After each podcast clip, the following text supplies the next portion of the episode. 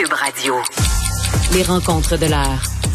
Chaque heure, une nouvelle rencontre. Nouvelle rencontre. Les rencontres de l'heure. À la fin de chaque rencontre, soyez assurés que le vainqueur, ce sera vous. Cube Radio. Une radio pas comme les autres. Alors, c'est le moment de la chronique juridique avec euh, Nada Boumefta, avocate en droit criminel et protection de la jeunesse. Bonjour, Nada. Bonjour, messieurs. Alors, tu veux nous parler d'une euh, demande de réforme du système des antécédents judiciaires?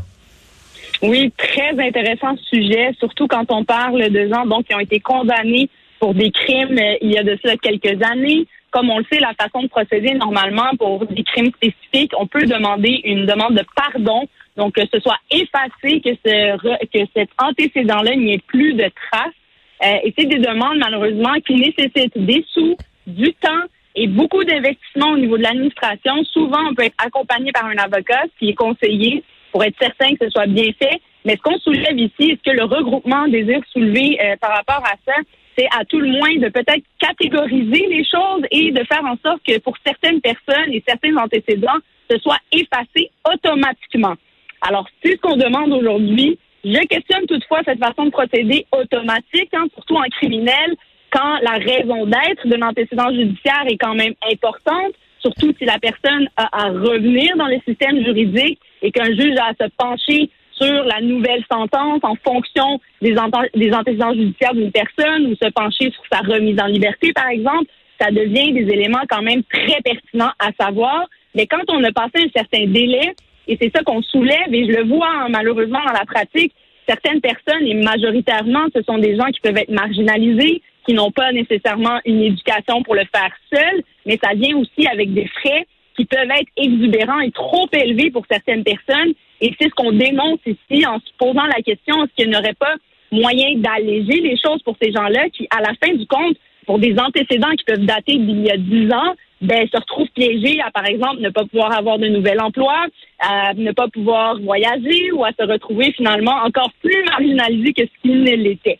Alors vraiment un sujet très intéressant et qui, je crois, mérite qu'on se penche là-dessus. Et je vais appuyer là-dessus. J'ai entendu euh, notre super juge euh, parler un peu plus tôt aujourd'hui à ce sujet-là. Et effectivement, d'y aller de façon automatique, je questionne cela.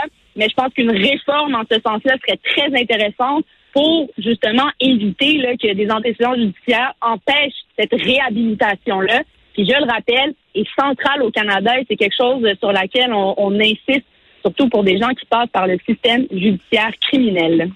Là, il faut parler du dossier de Gilbert Rozon. On se souvient qu'il avait perdu euh, cette fait que, que, l'action collective intentée contre lui avait été un échec. On avait dit aux femmes, ben allez, euh, en fait, euh, bon poursuivre individuellement. Il faut croire que ben, ces femmes-là se sont pas arrêtées là parce que les poursuites s'accumulent. C'est une sixième qui tombe aujourd'hui contre Gilbert Rozon. Alors, une sixième victime, une sixième courageuse qui prend les devants, Sophie Moreau, qui poursuit pour un montant de 1,25 million de dollars. Je tiens à rappeler qu'il s'agit effectivement d'une poursuite en civil. On n'est pas au criminel euh, dans cette affaire-là. Donc, encore une fois, un rappel important quant au fardeau de la preuve qui est complètement différent. Ce ne sera pas une preuve à faire hors de tout doute raisonnable. Euh, je tiens à mentionner également qu'on n'a pas encore eu de résultats quant aux premières demandes qui ont été déposées. Donc, c'est toujours en cours. On verra si celle-ci également pourra passer et comment la preuve sera faite. Mais ce qui était intéressant dans cette sixième demande-là, et qui s'accumule encore, et ça ne m'étonnerait pas qu'on en voit d'autres, euh, c'est que ce qui est pas mal triste, c'est que dans son cas à elle, elle était mineure au moment des événements et euh, elle était, elle travaillait là, pour juste pour rire, si je, ne m'abuse. Ouais, la billetterie, je pense. Exactement. Ouais, réceptionniste. C'est ça, donc elle était réceptionniste. Puis, tu sais, il y a toute une situation là, de position d'autorité, de, de déjà d'un adulte envers une mineure. Euh, du fait qu'il était son employeur. Ça, on l'a vu quand même beaucoup avec euh, les autres courageux, cette situation-là d'autorité ou à tout le moins de position de pouvoir euh, de Roson sur ces femmes-là. Mais dans ce cas-ci, en plus, elle était mineure, donc facilement influençable et elle décrit entre autres certains termes. et là, je cite comme quoi il aurait, je veux prendre ta virginité. Il ne se gênait même pas de lui dire ces mots-là. Donc assez c'est une situation assez particulière et qui sera probablement très difficile pour elle de venir témoigner comme toutes les autres. mais c'est celui peut-être encore plus particulier quand on parle de temps aussi qui s'est écoulé, qu'on était jeune à l'époque. Donc, euh, à suivre pour cette Mais là, ça va être toute une... Euh, ce sont des procès au civil. Là, là on n'est pas au criminel, ce sont des procès au civil. On est en... Euh, ça pourrait être six longs procès. Est-ce qu'on peut jumeler des procès au civil? Pas vraiment. Euh, c'est une excellente question, Mario, qui a été déjà tranchée par la Cour supérieure. Rappelons-le, les courageuses ont voulu par front commun. Non, une action euh, collective, ça, ça n'a pas été autorisé. Exactement, une action collective qui a été complètement refusée, mais c'était dans le même sens. Hein. Ce qu'on cherchait, c'était un dédommagement, un, montant global qui aurait été séparé entre elles. Et c'est pour cette raison qu'on leur a dit non.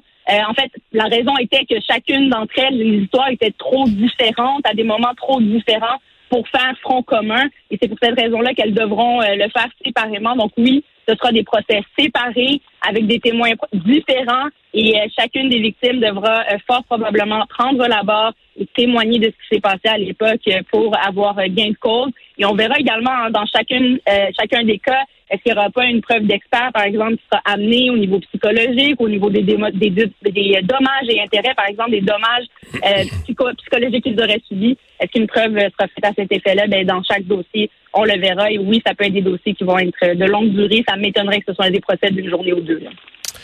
Nada, une histoire d'un jeune qui, euh, dont, l'école a voulu vérifier par tous les moyens disponibles s'il euh, avait une vapoteuse avec lui. assez particulier comme dossier. Et là, je voulais absolument en parler pour rappeler aux gens leurs droits, euh, évidemment, qui sont euh, garantis par la charte. Mais ce qui est particulier, c'est que les droits garantis par la charte, euh, pour éviter là, des fouilles abusives, par exemple, c'est c'est appliqué en face, à, face des autorités, donc à la police, par exemple.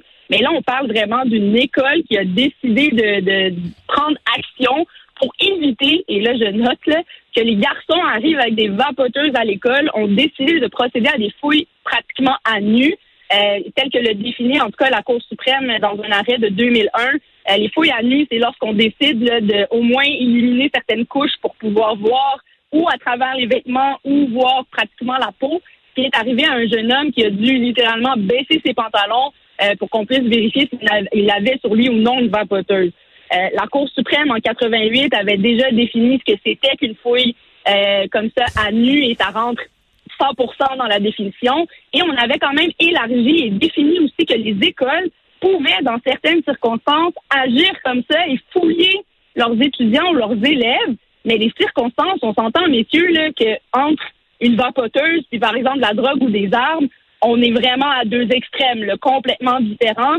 Euh, même qu'une des expertes euh, dans l'article aujourd'hui dans CBC comparait ça même à de la gomme euh, versus une arme à feu qui est complètement différente. Donc, on questionne à ce stade-ci les raisons pour lesquelles l'école a décidé de procéder ainsi, de mettre à nu comme ça devant même ses camarades, un des élèves. En, résumé, c'est comme c'est disproportionné. Le moyen est disproportionné par rapport à la, la menace. Là.